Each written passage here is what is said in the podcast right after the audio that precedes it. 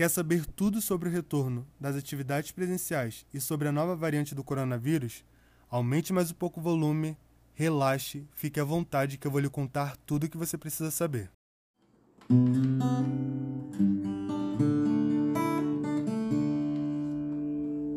E aí, pessoal, eu sou Gabriel Cavalcante e estamos começando o primeiro episódio do podcast do projeto Pequenas Formas Vivas.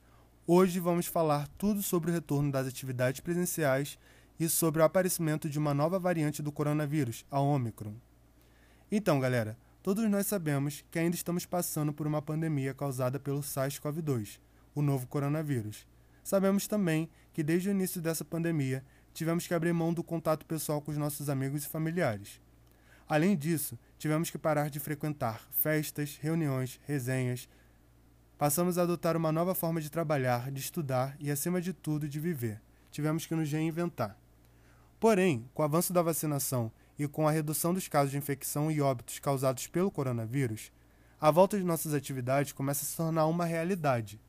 Segundo uma matéria divulgada pela CNN Brasil, na semana passada, escolas das redes estadual e privada de São Paulo passaram a receber 100% de seus estudantes, sem revezamento e sem o distanciamento de cerca de um metro entre as carteiras.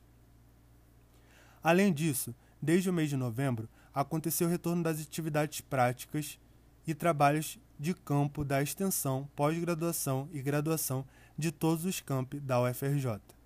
Entretanto, apesar dessa sensação de que tudo está normalizado, precisamos nos atentar que a transmissão do vírus ainda está acontecendo.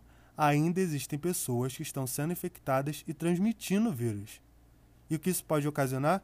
Isso pode fazer com que haja o surgimento de novas variantes do SARS-CoV-2, como por exemplo a Omicron, a qual foi classificada pela Organização Mundial da Saúde como variante de preocupação, VOC, do inglês Variants of Concern. E o que se sabe até agora sobre essa nova variante? A África do Sul foi o primeiro país a registrar e notificar essa nova cepa à OMS. Além disso, alguns estudos indicam que a Omicron é mais transmissível, apesar da OMS ainda não atribuir oficialmente essa característica à variante.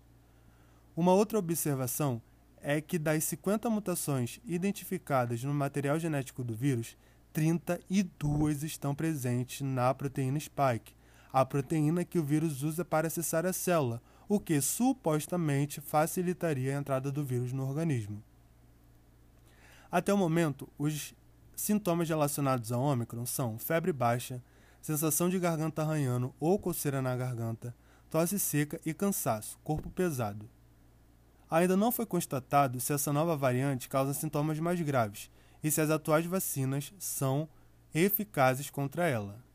Por ora, estudos preliminares estão sendo realizados no intuito de saber se os imunizantes disponíveis oferecem proteção contra a nova cepa do vírus.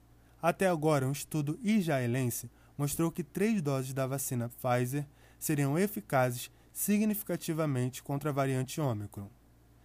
De forma semelhante, o pesquisador principal do Laboratório de Infecção e Imunidade do Instituto de Biofísica da Academia Chinesa de Ciências, afirmou que uma terceira dose da Coronavac seria capaz de produzir anticorpos contra a nova variante. Já a Johnson Johnson está realizando testes para saber se a vacina Janssen tem atividade neutralizante contra a Omicron.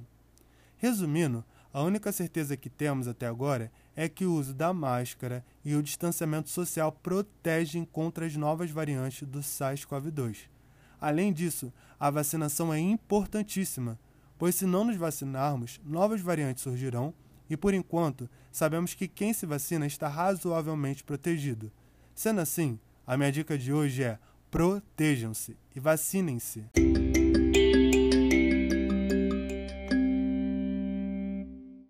É isso aí, pessoal. Espero que vocês tenham gostado do nosso primeiro episódio. Se gostaram, siga o nosso perfil aqui no Spotify e em todas as redes sociais do projeto Pequenas Formas Vivas. E não se esqueçam disso: vacinas salvam vidas. Vacinas são forma de proteção coletiva. Vamos fazer um retorno das atividades com responsabilidade e com mais empatia. O mundo está precisando disso. Até a próxima semana. Tchau. Um abraço virtual para todos.